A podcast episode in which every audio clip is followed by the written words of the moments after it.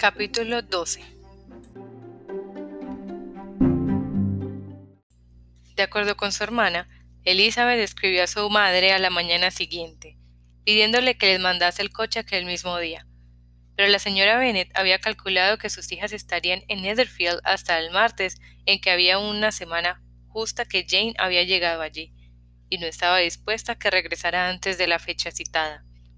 Así pues, su respuesta no fue muy favorable, o por lo menos no fue la respuesta que Elizabeth hubiera deseado, pues estaba impaciente por volver a su casa. La señora Bennet les contestó que no era posible enviarles el coche antes del martes. En la posdata añadía que el señor Bingley y su hermana les insistían para que se quedasen más tiempo, no lo dudasen, pues podía pasar muy bien sin ellas. Sin embargo, Elizabeth estaba dispuesta a no seguir allí por mucho que se lo pidieran, temiendo, al contrario, resultar molestas por quedarse más tiempo innecesariamente, rogó a Jane para que le pidiese el coche a Bingley enseguida. Por último, decidieron exponer su proyecto de salir de Netherfield aquella misma mañana y pedir que les prestasen el coche. La noticia provocó muchas manifestaciones de preocupación. Les expresaron reiteradamente su deseo de que se quedasen por lo menos hasta el día siguiente, y no hubo más remedio que demorar la marcha hasta entonces. A la señorita Bingley le pesó después de haber propuesto la demora, porque los celos y la antipatía que sentía por una de las hermanas era muy superior al efecto que sentía por la otra. Al señor de la casa le causó mucha tristeza al saber que se iban a ir tan pronto, e intentó insistentemente convencer a Jane de que no sería bueno para ella, porque todavía no estaba totalmente recuperada, pero Jane era firme cuando sabía que obraba como debía.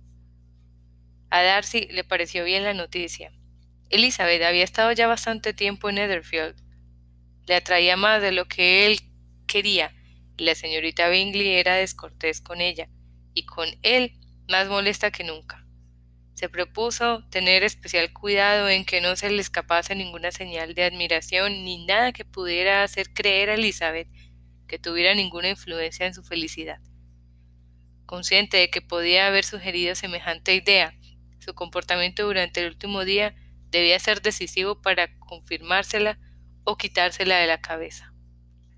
Firme en su propósito, apenas se dirigió, le dirigió diez palabras en todo el sábado, y a pesar de que los dejaron solos durante media hora, se metió de lleno en su libro y ni siquiera la miró. El domingo, después del oficio religioso de la mañana, tuvo lugar la separación tan grata para casi todos. La cortesía de la señorita Bingley con Elizabeth aumentó rápidamente en el último momento, así como su afecto por Jane. Al despedirse, después de asegurar a esta última el placer que siempre le daría verla tanto en Lombard como en Netherfield y darle un tierno abrazo, a la primera solo le dio la mano. Elizabeth se despidió de todos con el espíritu más alegre que nunca. La madre no fue muy cordial al darles la bienvenida. No entendía por qué habían regresado tan pronto y les dijo que hacían muy mal en ocasionarle semejante contrariedad. Estaba segura de que Jane había cogido frío otra vez.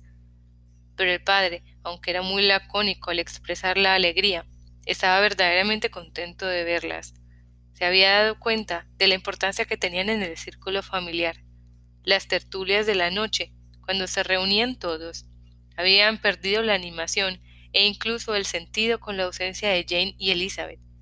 Hallaron a Mary, como de costumbre, enfrascada en el estudio profundo de la naturaleza humana.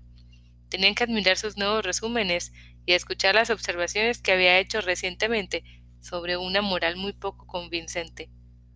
Lo que Catherine y Lydia tenían que contarles era muy distinto.